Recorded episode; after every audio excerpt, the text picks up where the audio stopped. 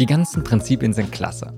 Doch eventuell wünschst du dir eine deutlich konkretere Orientierung, was du essen solltest.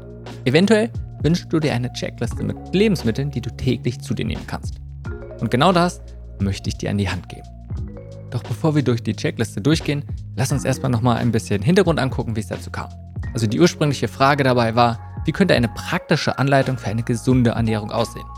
Und die Herausforderung von generell so einer praktischen Anleitung, aber auch allgemein so einer Checkliste, ist vor allem, dass sie meistens allgemeingültig sein soll. Also für jede Person passen soll. Doch diesen Anspruch hat die Checkliste nicht. Die Liste ist eher als Orientierung gedacht. Versuche grundsätzlich eine große Vielfalt an verschiedensten Lebensmitteln in der Ernährung integrieren. Du magst Bananen und Äpfel? Sehr gut, ich auch. Aber es gibt noch jede Menge anderes Obst. Und jede Pflanze hat völlig individuelle Kombinationen von Nährstoffen und besonderen sekundären Pflanzenstoffen. Du musst also nicht alles mögen und nicht alles essen. Doch eine große Vielfalt an Lebensmitteln stellt eine optimale Nährstoffversorgung sicher. Also geh deinem Lieblingsobst und Gemüse ruhig mal fremd und probier was Neues aus. Okay, nun aber zur Ernährung-Checkliste.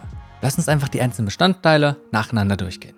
Das erste sind drei Portionen Hülsenfrüchte täglich.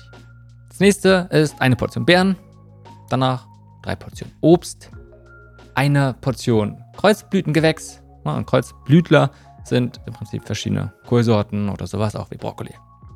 Als nächstes zwei Portionen grünes Blattgemüse. Zwei Portionen von jedem anderen Gemüse. Möglichst eine Portion Leinsamen eine Portion Nüsse, eine Portion Gewürze und drei Portionen Vollkorngetreide. Okay, das war jetzt natürlich recht schnell und ich gehe nicht von aus, dass du dir das so einfach merken kannst oder konntest.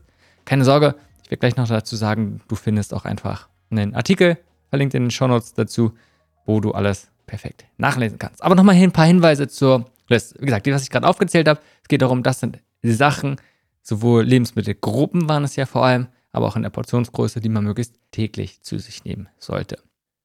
Und diese Checkliste ist vor allem eine gute Ergänzung zu den ganzen Prinzipien, die wir kennengelernt haben bisher. Aber, wie gesagt, die Checkliste sieht sich nicht als vollkommen an. Sie ist eine Orientierung, eine Hilfe. Und weiterhin, das passt sehr gut zu diesem Prinzip von Pragmatismus, wenn du es nicht schaffst, alles abzuhaken dieser Liste, dann ist das völlig in Ordnung. Sie ist eher als ein Ziel, was du täglich probierst anzustreben, zu erreichen, als irgendein Ziel, was du unbedingt erreichen musst. Ansonsten bei der Auflistung dieser verschiedensten Lebensmittel bzw. Lebensmittelgruppen habe ich mich auch nicht an die konkrete Klassifizierung gehalten. Ne, also Erdbeeren sind eigentlich keine Erdbeeren und so sind auch irgendwie Getreidesachen. Nicht alles, was wir als Getreide sehen, ist eigentlich ursprünglich ein Getreide. Also darum geht es nicht. Nichtsdestotrotz, glaube ich, ist es als grobe Einteilung ähm, völlig ausreichend, beziehungsweise einfach so sehr hilfreich. Hier geht es mehr darum, nicht darum, möglichst genau zu sein, sondern einfach pragmatisch zu sein und dass es eine Unterstützung gibt. Wie ich schon erwähnt habe, in den Shownotes findest du einen Artikel mit dieser Checkliste, wo die einzelnen Sachen kannst du nochmal nachlesen. Aber vor allem du findest auch Beispiele für die einzelnen Lebensmittelgruppen beziehungsweise was die Portionen sind. Na, also ein Bestandteil dieser Liste waren ja zwei Portionen grünes Gemüse täglich. Und sagen, okay, also zwei Portionen, was ist eine Portionsgröße? Zum Beispiel könnten es sein 60 Gramm rohes grünes Blattgemüse oder 90 Gramm gekochtes grünes Blattgemüse. Was sind Beispiele für so ein Blattgemüse? Das können Spinat, Mangold, Grünkohl, Rucola, rote Beete grün, Kopfsalate, Würsing, Lauch und all sowas sein.